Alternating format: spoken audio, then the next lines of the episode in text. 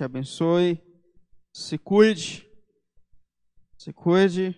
Mas que você tenha um sábado feliz com a sua família também.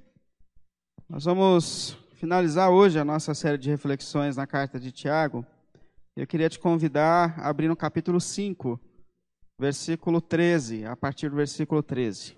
Capítulo 5, a partir do versículo 13.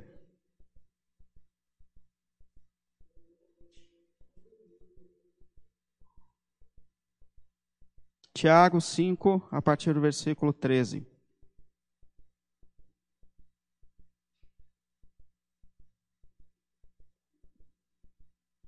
Finalzinho da Bíblia.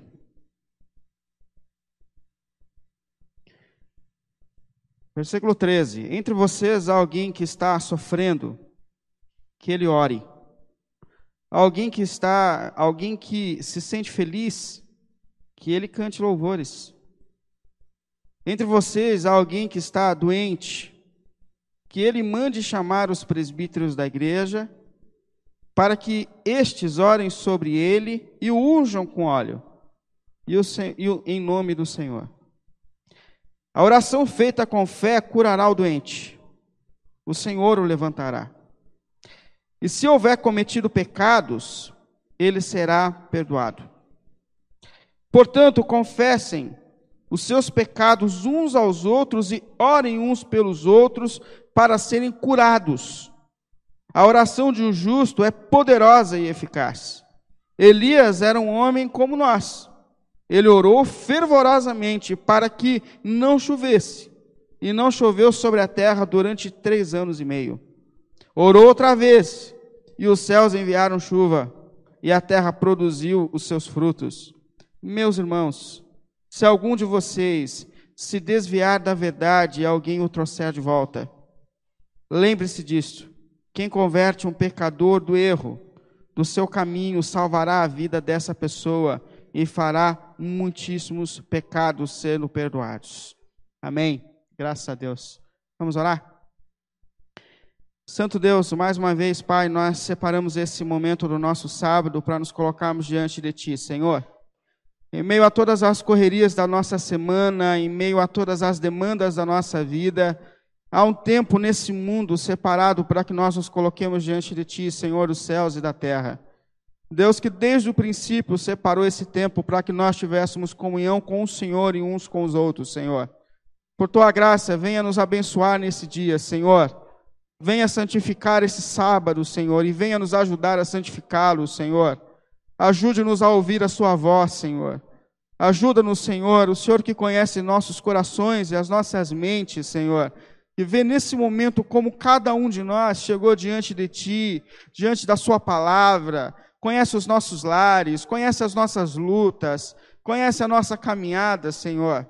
Mas nós confiamos nas Suas mãos sustentadoras sobre a nossa vida, mesmo nos momentos das nossas frustrações, mesmo nos momentos das nossas lutas, Senhor. Por Tua graça e misericórdia, mais uma vez nós te pedimos, fale conosco, nos dirija, nos direcione, Senhor pelo nome de Jesus, Pai, por tua graça. Amém, amém, amém. Pode sentar, meu irmão, por favor. Bom, hoje eu quero finalizar essa série de reflexões que a gente tem feito na carta de Tiago. Falamos sobre muitas questões importantes e eu confesso que Deus falou muito comigo nesse mês, de forma pessoal, enquanto eu estudava a Sua palavra. Falamos, por exemplo, sobre uma religião verdadeira, a pensar sobre religião, sobre igreja. Vimos que a, a, nossa missão como servos e servas de Deus não está limitada à igreja, casa, casa, igreja, mas que existem pessoas que estão no caminho e que Deus se importa com essas pessoas. Inclusive, quando a gente estiver voltando à nossa rotina normal de igreja, a gente tem que pensar muito, porque ora a gente tem definido que a nossa missão se limita à igreja, casa, casa, igreja. E pode ser que a gente às vezes se engane achando que tudo que a gente tem para viver e a fazer está limitado. Porque existem pessoas no caminho, existem pessoas que não estão na casa nem na igreja. E Deus se importa com essas pessoas. Deus deseja que a gente se assente à mesa com essas pessoas, que elas experimentem o evangelho que tem transformado as nossas vidas. Tanto pense sobre religião, sobre o que de fato é a nossa missão. Vimos sobre fé. É, percebemos que fé não é simplesmente um poder místico onde a gente se reúne para tentar mover Deus para os nossos sonhos e desejos, para que aquilo que a gente quer que aconteça, aconteça. Mas que fé tem a ver com confiança. A pessoa que tem fé em Cristo, ela confia em Cristo, ela confia que aquilo que Jesus planejou para a sua vida é o melhor a ser vivido. Fé não é simplesmente a gente se reunir para mover Deus a fazer aquilo que a gente quer, porque a nossa natureza foi atingida pelo pecado. O nosso coração é enganoso. Existem caminhos que a gente acha que são bons, mas na verdade não são. Então o que é fé? Fé é acreditar que Jesus planejou o melhor que eu posso viver é buscar que a vontade dele se realize na minha vida, na minha caminhada, é, é lutar contra essa natureza atingida pelo pecado que Tiago disse que nos arrasta para o mal. É lutar com essa natureza, para que a vontade de Deus se faça em nós a cada dia mais. Isso é ser pessoa de fé, é acreditar que Deus tem o melhor para a gente, na Sua palavra e no seu plano para a nossa vida. Nós vimos também sobre a, a importância e o poder das palavras. Eu acho que essa foi uma das que mais mexem comigo.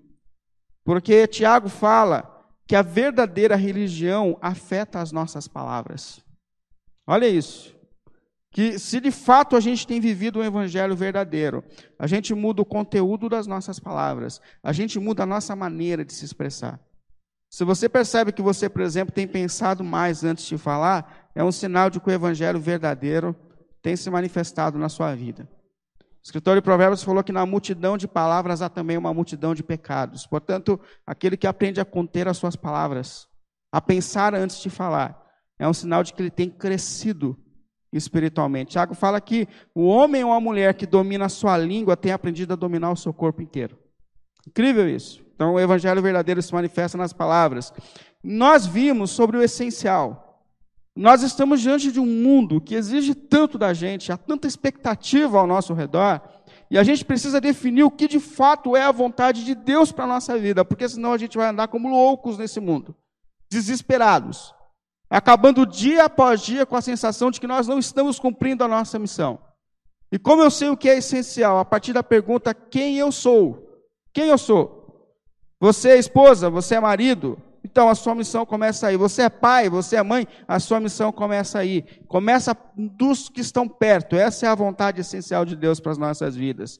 E vimos na semana passada a respeito das nossas lutas. Pense sobre as suas lutas. Há uma palavra muito importante de Tiago, onde ele diz: Vocês estão passando por tudo isso nessa vida. E a cada circunstância que a gente enfrenta e passa, irmãos, Deus tem trabalhado em nós, para o nosso crescimento e maturidade espiritual. Então pense a respeito das lutas que você passa. Porque em meio a tudo isso, Deus tem trabalhado na sua vida, na sua caminhada. Então pense, pense. E eu queria finalizar hoje te chamando a refletir sobre igreja. Pense igreja, pense igreja. O que é igreja? Para que serve a igreja? É óbvio que eu não vou conseguir nesse tempo resumir tudo isso, que de fato é uma igreja. Mas a igreja, essa expressão igreja, ela vem de uma expressão grega, que é eclésia, eclesia, isso é assembleia na língua original. Os discípulos de Jesus sabiam muito isso, porque no contexto de Jesus, tudo eles resolviam em assembleia. Os reis, quando queriam comprar uma luta ou mudar alguma coisa, eles convocavam uma assembleia, todo mundo em torno do rei. Os gregos, quando eles tinham uma nova questão entre eles, eles convocavam uma assembleia, uma eclésia, é, quando o apóstolo Paulo, por exemplo, começou a pregar a respeito de Jesus e começou a fazer um burburinho na cidade, eles disseram: Quem é esse tal de Paulo? O que, que ele está pregando? Eles disseram: Não, não, traz ele para cá. Vamos fazer uma assembleia em torno da pessoa de Paulo para entender o que ele está ensinando. Então, o que, que é uma, uma, uma igreja? Uma igreja é uma comunidade de pessoas reunidas, reunidos, que estão reunidas em torno de alguém. E é diante desse contexto que Jesus fala: Eu farei a minha igreja a minha assembleia. Então, a igreja de Jesus é o que? É um grupo de pessoas que estão reunidas em torno da pessoa de Jesus, da palavra de Jesus, da cruz de Jesus. Então, isso é ser igreja. Tudo que tirou a gente desse fim maior, de nos reunirmos em torno de Jesus, da igreja de Jesus, sendo, tendo Jesus como centro, nós erramos. Nada tem fim em si mesmo. A ação do Espírito entre nós tem que nos levar a Jesus. Olha, uma das maiores funções do Espírito entre nós, convencer o mundo do pecado e do juízo. A maior evidência de que o Espírito, uma das maiores evidências de que o Espírito de Deus está se manifestando entre nós, quando ele faz com que a gente se sinta constrangido pelos nossos pecados e nos leva aos pés de Cristo. Então, a igreja é o grupo de pessoas que estão reunidas em torno de Jesus, em torno da cruz de Jesus, em torno da palavra de Jesus. Isso é essa igreja. E diante disso, eu queria três pontos aqui, pensar o que é de fato ser igreja na prática, na vida. Primeiro, a igreja é um lugar de pessoas comprometidas de maneira pessoal com Jesus. Pessoal, pessoal. Eu gosto desse texto do Tiago, no versículo 13, nós estamos no capítulo 5, quando ele começa assim, ó. Entre vocês, alguém que está sofrendo, que ele ore. Presta atenção nisso. Que ele ore ao Senhor. Eu acho muito curioso isso, porque o texto não começa dizendo assim: você está sofrendo? Você está passando por um momento difícil? Ah, você está com problema no teu casamento? Coisa que todo mundo pode passar aqui, eu não estou dizendo você nós, né? Mas você está com problema no seu casamento? Ah, você está com um problema de saúde? Ah, você está passando por um problema de desemprego, é no teu trabalho. Corre chama alguém para orar por você. Não, não, o texto começa dizendo assim, que ele ore que você ore. Aprenda a desenvolver o teu relacionamento com Deus. Aprenda isso. Aprenda isso. Nós vimos na semana passada aqui que Deus ele tem um projeto para que todos nós cresçamos e amadureçamos espiritualmente. Ou seja, Deus não nos criou para ser dependente espiritual de ninguém, gente. Percebe isso que Deus está dizendo para a gente? Deus não te criou para que você seja um dependente espiritual de ninguém, de ninguém, de ninguém, de ninguém. E deixa eu dizer uma coisa: a tua oração, ela tem o mesmo poder que a oração de qualquer pessoa nesse lugar. Inclusive, a tua oração tem o mesmo poder que a minha oração como pastor. Por quê? Porque todos nós somos pecadores. E todos nós reencontramos um caminho de oração pelo sangue do Cordeiro derramado na cruz. Todos nós fomos nivelados. Todos nós. O caminho que nos leva de novo a Deus não é a minha ordenação, não é a sua consagração, não é o seu poder. Não, não. O que nos leva de novo a Deus é um só sangue, que é o sangue do Cordeiro derramado. Portanto, nós somos liberados. Então, você não depende espiritualmente de ninguém para ter uma vida verdadeira com Deus. E a primeira ordem que Deus dá aqui para gente: aprenda a desenvolver a tua relação com Deus. Aprenda a se cuidar espiritualmente, aprenda a orar. Aprenda a falar com Deus, isso é extraordinário. Inclusive, Tiago ele cita Elias aqui no versículo 17, dizendo assim: Olha, Elias era um humano como nós, ou seja, Elias era igual a gente. Elias tinha depressão, Elias tinha dia que estava mal-humorado, Elias tinha dia que ele estava desanimado, era um homem igual a gente, mas detalhe, ele orou fervorosamente, ele acreditou que a sua oração chegava ao trono de Deus. E não choveu por três anos e meio. Elias era um ser humano como qualquer um de nós, mas a oração dele foi ouvida diante de Deus de uma maneira tremenda. Portanto, primeira coisa que Deus está dizendo, a igreja ela é um lugar de pessoas pessoalmente comprometidas com Jesus, que aprendem a desenvolver o seu relacionamento com Jesus, que não dependem de ninguém para ter um relacionamento vivo e verdadeiro com Jesus, porque o sangue já nos deu acesso a isso, gente. O sangue do Cordeiro nos deu acesso a isso.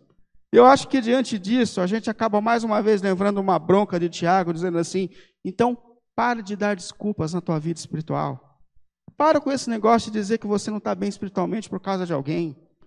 Para com isso, para com isso.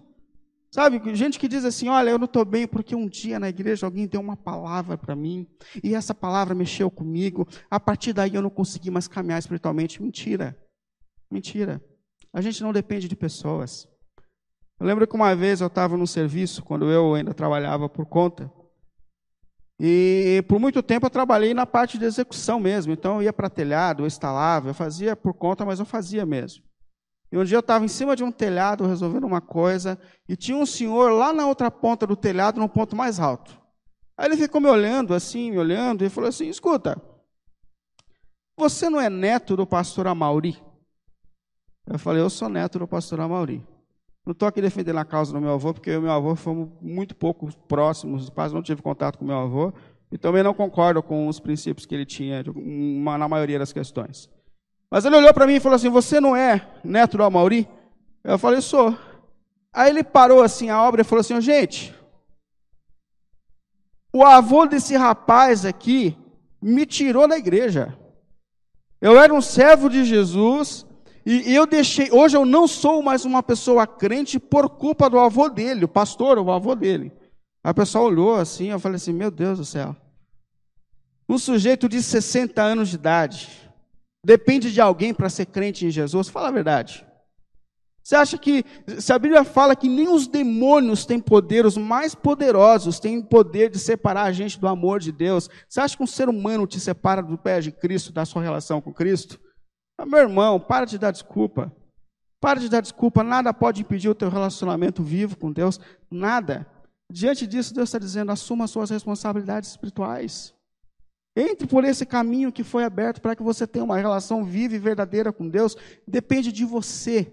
A única pessoa que pode te separar de Deus é você mesmo. Então assuma. Você tem uma questão, ore a Deus, desenvolva a tua relação com Deus, desenvolva a disciplina espiritual. E outra coisa que me deixa maluco nesse aspecto, e mais uma vez eu digo que eu vou na contramão de quase todo mundo pensa, mas eu estou acostumado a ser estranho, então não tem problema mais. Mas assim, uma coisa que me deixa maluco é essa geração de crentes que terceiriza a sua responsabilidade, achando que o que vai mudar o mundo é presidente. Sabe? Não, não, um dia que a gente agora, se é que tem, eu não estou questionando política aqui. Não, mas agora vai dar certo o país, porque a gente tem um presidente com os princípios cristãos. Mentira, gente. Deus nunca desejou mudar o mundo colocando um presidente segundo o seu padrão. Aliás, pode olhar no contexto bíblico. Quem pede um rei para a nação de Israel é a própria nação. Deus não colocaria rei. Deus não colocaria, Deus colocou juízes para lembrar o povo das questões das causas. Mas qual era a ideia de Deus? A ideia de Deus era a seguinte: eu sou o rei de vocês. Então é por meio do meu relacionamento com vocês, da minha palavra governando a vida de vocês, que vai fazer com que vocês sejam felizes no mundo e na terra. Quando Deus está mandando a nação de Israel para a nova terra, ele fala assim: olha, honre os teus, o teu pai e a tua mãe para que te vá bem na terra. Olha que loucura isso. Se você aprender a respeitar os seus pais e sua, o seu pai e a sua mãe, e se você aprender a educar os seus filhos, aí vocês vão ter uma vida boa. Olha que loucura. Começa dentro de casa, não começa na presidência da república. Começa dentro da minha casa. Se você olhar para Jesus, quando Jesus vem, por que Jesus é uma decepção para os judeus? Porque os judeus queriam um líder político. O que, que os judeus queriam? Os judeus queriam que ele viesse, tomasse o trono de Roma e dissesse: agora quem manda aqui sou eu. Jesus, não, não. Jesus vem, nasce numa cidade simples, aí resolve fazer discípulos, começa com 12 caras desajeitados, um traíra no meio, e, e, a partir dessas 12 pessoas, aliás, dessas 11, porque um ficou para trás, Jesus muda a história da humanidade. Percebe? Começa entre nós, começa nas entrelinhas da nossa vida. Você quer viver mudança no mundo? Começa a viver dentro da tua casa para a glória de Deus. E o que você vai ensinar dentro da tua casa vai transformar o mundo ao seu redor. Aprenda a honrar a tua esposa, a amar a tua esposa. Aprenda a amar o seu marido. É isso que Deus está dizendo. Aí sim a mudança. Esses dias eu recebi uma mensagem assim: olha, falta um direcionamento da presidência, da liderança da igreja, para que a gente possa encontrar o nosso caminho. Eu falei, meu irmão do céu, queria vergonha. Você acha que é presidente que vai resolver a tua vida? De todo o meu coração, não é porque são meus amigos, não. Mas eu, a carga administrativa que já existe sobre a diretoria de uma igreja, o que eu faço todos os dias é pedir misericórdia de Deus para que Deus sustente a mente do coração da liderança da nossa igreja. Mas se a gente quiser viver diferença, vai começar na nossa comunidade. É na igreja local, num lugar de pessoas comprometidas com a palavra de Jesus, com o evangelho de Jesus. É daqui que a diferença no mundo vai acontecer. Quando a gente aprender a criar os nossos filhos para a glória de Deus. Esses dias eu fui buscar o meu filho, aliás, eu fui buscar minha esposa, meu filho estava comigo. E eu dei uma repreendida nele por uma coisa que ele fez que ele me chateou. E quando ele foi, quando eu fui pegar a minha esposa, ela entrou no carro, ela falou oi, oi, e falou oi para ele, ele falou não vou falar oi. Cara feia, não vou falar oi. Eu já estava um pouco irritado com a situação, meu filho tem cinco anos de idade, mas já entende tudo, viu? Tem uma, uma sacada para tudo. Aí a minha esposa falou com ele, não vou falar, não vou falar, não quero falar. Eu parei o carro, eu falei para ele, eu falei assim, olha filho, quando a sua mãe falar com você, você responde, responde meu morado. Porque a sua mãe passou o dia inteiro trabalhando, correndo por você. Por você. E agora ela vai chegar em casa cansada e vai continuar trabalhando por você. Então você respeita o papai e a mamãe. Eu não estou preocupado com meu filho com 5 anos de idade se ele vai me amar ou não, porque ele não sabe o que é amor ainda. Eu estou preocupado com meu filho, aprenda a me respeitar. Porque se esse menino não aprender a respeitar pai e mãe que batalham 24 horas por ele, quem nesse mundo ele vai aprender a respeitar? E se a gente quiser ver um mundo diferente, quiser experimentar esse mundo diferente, esse mundo vai começar nas entrelinhas da nossa vida. Jesus começa com 12, Jesus começa com uma casa, Jesus começa com pais e filhos. E é a partir daí que a nossa verdadeira transformação começa a acontecer.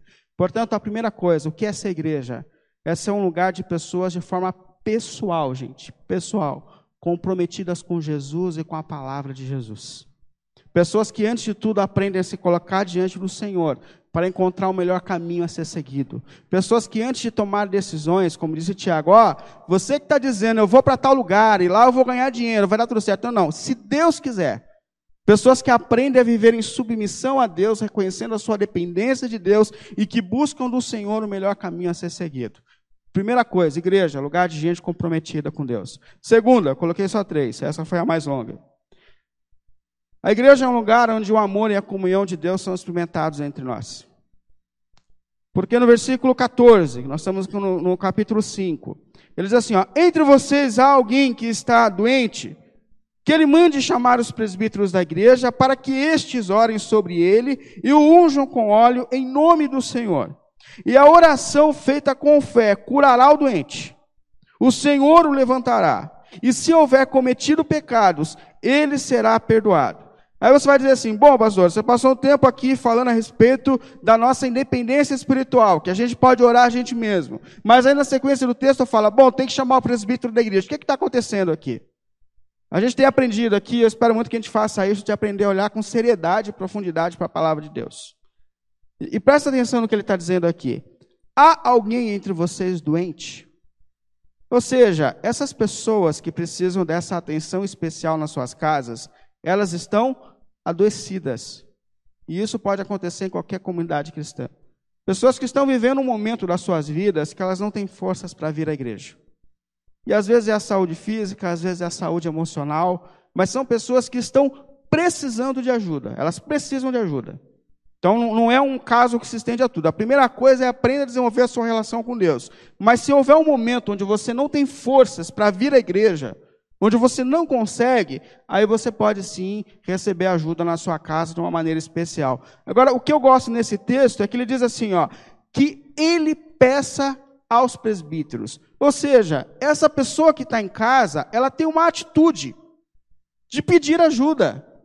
Não é um esquema assim de eu me esconder em casa, eu vou testar agora essa igreja. Vou ficar três semanas sem ir para a igreja para ver se alguém percebe. Ah, gente, pelo amor de Deus. Uma vez eu ouvi um pastor contando a história de um membro da igreja dele, que a igreja tinha uma coluna no meio, porque o, o templo era muito grande, foi obrigado a colocar coluna. E os bancos ficaram atrás do, da coluna. E ele arrastou o banco dele, a cadeira dele, colocou bem atrás da coluna. Aí quando acabava o culto, ele falava assim, aí, você está vendo? Três cultos que eu estou sentado atrás da coluna e o pastor não percebe que eu não estou vindo para a igreja. Estou falando que ele não cuida de mim. Gente do céu, gente do céu. Então, assim, existem casos de pessoas que precisam de ajuda em casa? Existem sim, gente. Mas a primeira coisa, se você está bem no teu relacionamento com Deus, você vai pedir ajuda, o que não é pecado nenhum. Ainda mais nessa geração que você pega um celular e manda uma mensagem, uma maneira tão simples, olha, estou passando um momento, vem aqui em casa, vamos orar. A gente pode aqui, tem uma agenda para a gente vir aqui, qualquer presbítero pode vir aqui, e é interessante que ele fala, chame os presbíteros da igreja. Por que que chama os presbíteros da igreja? Porque os presbíteros da igreja, eles têm uma representatividade da comunidade. Na nossa igreja, por exemplo, para você se tornar um presbítero, você precisa ter um tempo de fé. Esse negócio de você já dar autoridade espiritual para pessoas que chegaram há pouco tempo na igreja, você não sabe de onde vem, para onde vai, onde vai parar, esse negócio não é bíblico, isso é antibíblico. São pessoas experimentadas na comunidade, que tem um tempo de fé, que a gente conhece a história. São pessoas que têm uma, filha, uma família razoavelmente dentro dos padrões da palavra de Deus. São pessoas que estão submissas à doutrina. Você sabe que para ser presbítero ou diácono na nossa igreja tem consulta de SPC Serasa, sabia disso? Tem que consultar para ver se o nome está limpo, se está de acordo com a sociedade, está tudo ok. Aí depois de aprovados, e detalhe, tá? Detalhe, não sou eu que me escolho como pastor ou presbítero, é a comunidade que escolhe os presbíteros. Então o pastor indica, a comunidade indica, a gente leva para o conselho da igreja, o conselho da igreja aprova. Então, essas pessoas, elas são aprovadas pela igreja, elas representam a igreja. Por isso, chame os presbíteros, que representam a comunidade. Então, não é só pedir uma carteirinha, falar, oh, eu gostei da carteirinha de vocês, eu quero uma de presbítero. Não, não, não. Há uma, uma aprovação. Há uma aprovação. Aí ele fala: os presbíteros vão e unjam os enfermos com óleo. A questão do óleo dentro da Bíblia dá uma polêmica no contexto do Novo Testamento muito grande. Porque só Tiago manda ungir com óleo dentro da Bíblia, dentro do Novo Testamento. No Antigo Testamento, o óleo ele era usado como instrumento de cura, existiam óleos medicinais, e como instrumento de separação. Então, a gente vai montar a igreja, a gente pinga óleo aqui para mostrar que isso aqui é separado para a igreja. Mas isso no culto do Novo Testamento não se usa mais. Por quê? Porque os irmãos no contexto do Antigo Testamento, a fé deles era mais limitada. Então eles ainda estão recebendo a revelação bíblica. Eles não sabem o que a gente sabe hoje. Então Jesus é a revelação máxima de Deus tudo que a gente precisava saber a respeito de Deus para nossa salvação e para seguir o nosso caminho, segundo a vontade de Deus, já está revelado. Então, falou até Jesus, os apóstolos confirmaram como testemunhos oculares e fechou a Bíblia. Tudo a gente tem. Agora, esses irmãos ainda estão entendendo. A revelação ainda era parcial. Então, Deus permitia que o instrumento, o objeto, fosse um caminho para que eles entendessem. Para a gente não serve mais. Mas para eles era importante. Mas aí chega aqui no Novo Testamento o Tiago manda ungir com óleo. Por que, que ele manda ungir com óleo? Como uma representação do Espírito de Deus na hora da oração. Detalhe, lembrando que essas pessoas estão em casos extremos. Não é toda oração que é com óleo. Há alguém nessa situação a ponto de não ter forças para reagir, aí mande ungir com óleo. Chama os presbíteros para que eles façam essa unção com óleo. Agora, gente, diante do óleo, há uma questão muito importante muito importante. Cuidado, porque o objeto não é a fonte do poder. Cuidado com isso. O objeto não é a fonte do poder. Cuidado, porque Tiago ele faz questão assim de dizer assim, ó, o Senhor levantará o enfermo. O Senhor levantará o enfermo. Percebe aqui, não é o óleo que cura, não é o presbítero que cura. Quem cura é o Senhor, é o Senhor. Só o Senhor Jesus é poderoso para colocar um adoecido em pé. Só o Senhor Jesus é capaz de mudar uma situação. Mas diante de tudo isso, o que eu percebo que é muito importante, que a igreja é um lugar de pessoas que se importam umas com as outras. Que a igreja olha para as necessidades uns dos outros. É isso que Deus está dizendo para a gente. Gente, a igreja não é um teatro onde a gente vem aqui para consumir um produto. Deixa eu ir para a igreja hoje e ver como o grupo de louvor está se melhorou. Deixa eu ver realmente se o pastor está pregando de forma razoável. Não, não, a igreja não é isso. A igreja não é isso. Eu lembro que uma vez um irmão sumiu da igreja e eu fiquei preocupado. E depois de três semanas ele apareceu e eu falei, meu irmão, tá tudo bem? Você deu uma sumida? Ele falou assim, olha, deu uma andada por aí vendo um lugar onde eu podia ser melhor servido. Andei com a minha família, fui numa igreja, cheguei lá, o pastor não estava lá, ele cuidava de duas igrejas no mesmo horário, então já não gostei, porque para mim tinha que estar tá lá para me atender. Fui na outra, um grupo de louvor desafinado, desajeitado. Fui na outra e ele falou assim, resumindo a história. Estou sendo melhor servido aqui, vamos ficar aqui com você mesmo. Falei, ah, Ainda bem que o garçom está te servindo bem, que o trabalho está sendo bem feito. Né? Se estiver insatisfeito, manda lá depois. Mas a igreja não é um lugar de pessoas que vieram para consumir, gente. Não é essa a ideia. A igreja é o corpo de Cristo, onde todos nós aqui recebemos do Senhor dons e talentos a serem compartilhados para a bênção um da vida dos outros. Nós somos o corpo de Jesus. Existem pessoas aqui que têm habilidade para o ensino, existem pessoas aqui com habilidade para ação social. Quando eu estou pensando em reagir, as irmãs da ação social já estão me ligando e já estão falando assim: ah, escuta, já estão mandando ajuda. Eu falei, irmão, amém. Amém. E quebra um negócio da igreja, quando eu penso que vou resolver, eu vejo o Ângelo já passou aqui, o Wagner já passou, já resolveu. A igreja, quando a gente vê, ela está agindo. A igreja tem gente que abençoa a gente com a música, é, é gente que abençoa a gente com, com a intercessão. Existem pessoas que são intercessoras, que por vezes sustentam a igreja, você não vai nem ouvir o nome dessa pessoa. Mas são pessoas que oram, que intercedem, que lutam espiritualmente. Então, assim, a igreja é um corpo de Cristo, onde Cristo tem distribuído dons e talentos, e todos nós estamos aqui para servir uns aos outros. para doar nos seus dons e talentos uns aos outros. Então, o que é a igreja? É um lugar onde a comunhão e o amor de Jesus é compartilhado pelos dons que ele tem distribuído entre nós. Isso é ser igreja de Jesus. É um lugar onde nós nos importamos uns com os outros, onde nós não entramos aqui para ser servido, mas nós entramos aqui porque nós estamos dispostos a doar a nossa vida pelo outro, assim como Cristo doou a sua vida por nós. Isso é ser igreja. E por último, por último, a igreja é um lugar de perdão. A igreja é um lugar de perdão. Primeiro, porque todos nós só estamos aqui porque fomos perdoados na cruz de Cristo. A graça de Jesus nos alcançou. E nós estamos aqui porque Ele nos perdoou. E detalhe, tem nos perdoado continuamente, semana após semana. Então a igreja é um lugar de perdão. É um lugar de perdão. E Tiago fala assim, ó, versículo 16: Portanto, confessem os seus pecados uns aos outros e orem uns pelos outros para serem curados.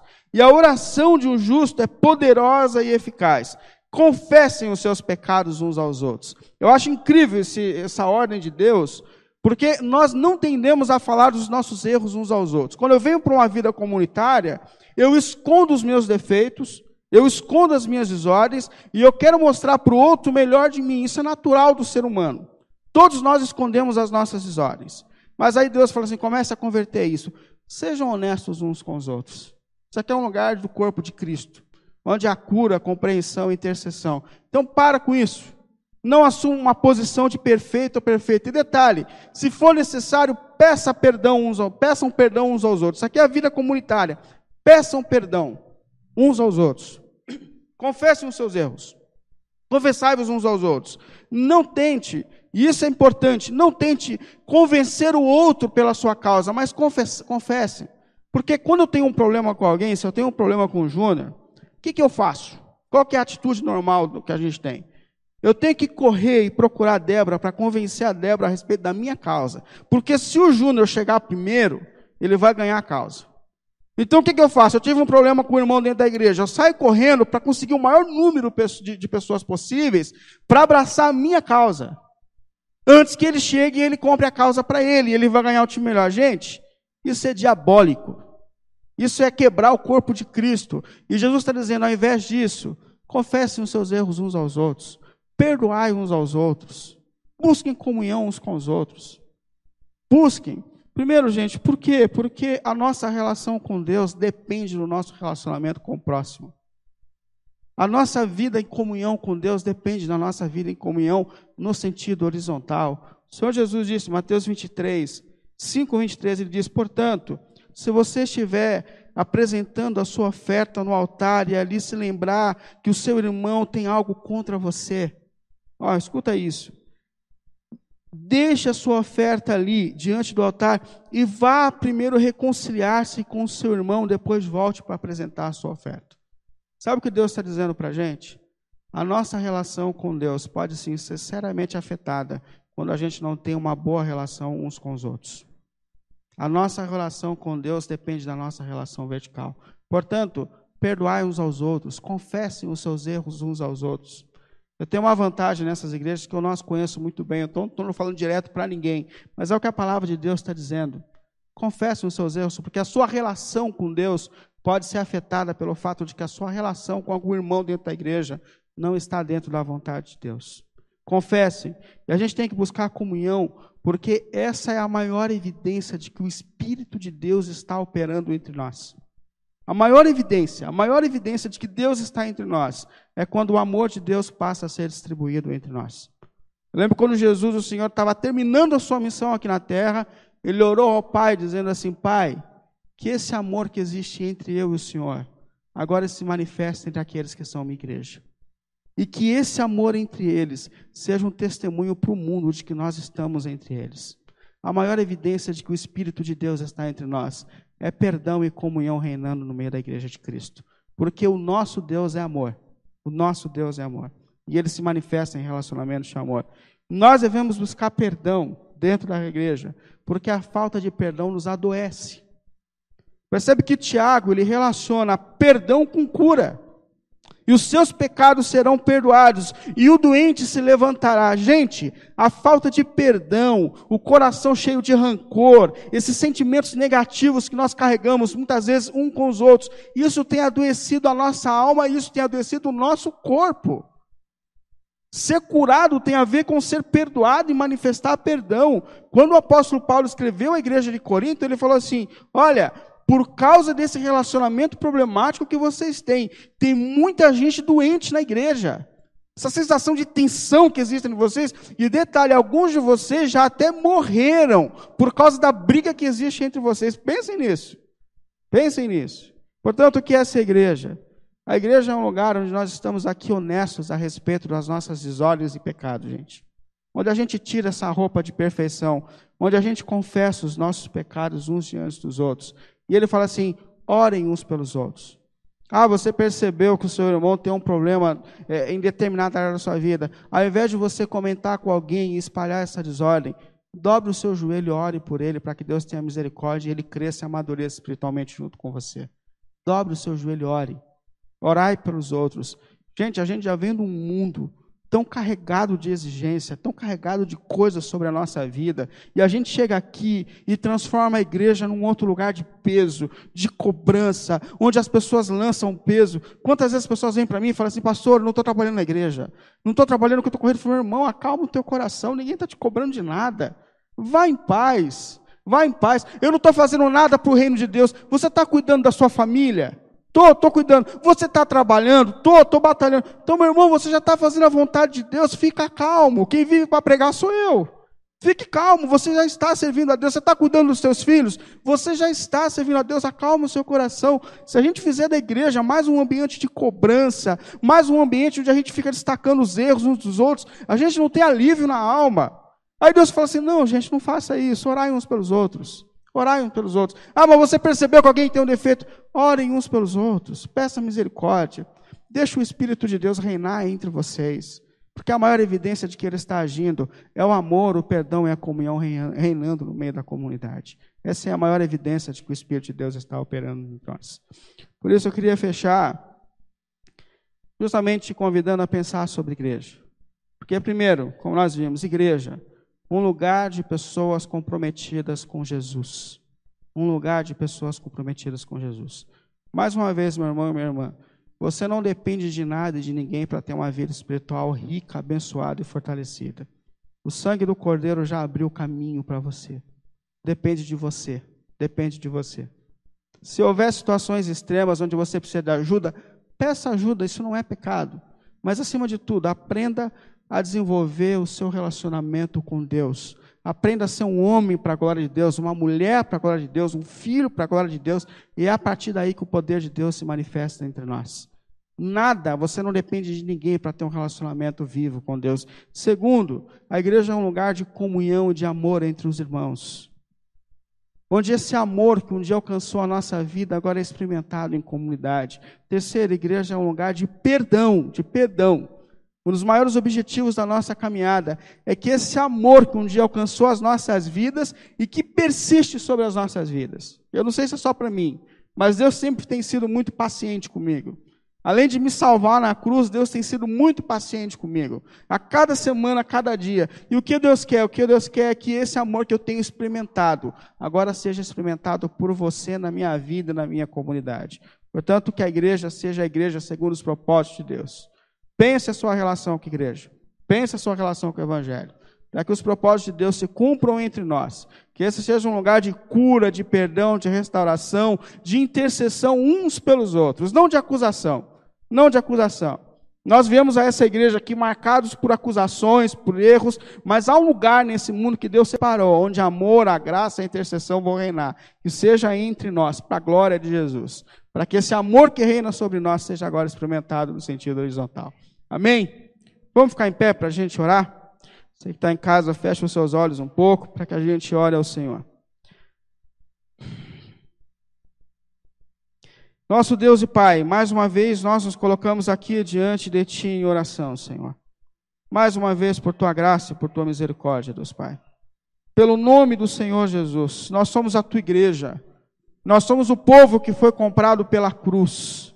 Nós somos aqueles que foram separados por ti, por tua graça e por teu amor, Senhor. Igreja de Cristo, pessoas que estão reunidas em torno da pessoa de Jesus Cristo, Pai. E nós queremos viver segundo a Sua palavra, Senhor. Nós queremos que os seus propósitos eternos se cumpram entre nós, Pai Deus, pelo nome de Jesus, Pai. Estenda suas mãos sobre a sua igreja, Senhor. Estenda suas mãos para que os seus propósitos eternos se cumpram nas nossas vidas, Senhor. Estenda suas mãos, Senhor, para que nada e ninguém nos tire do alvo que é Jesus. Que nada tire Jesus do centro da nossa vida e da nossa existência, Pai, pelo nome de Jesus. Que esse amor que um dia foi experimentado por nós, por meio da cruz de Cristo, agora seja compartilhado por nós, Senhor. E nós sejamos cada dia mais uma igreja para a glória e para louvor do teu santo nome. Assim nós oramos, assim nós pedimos, pelo nome do Senhor. Pai. Amém. Amém.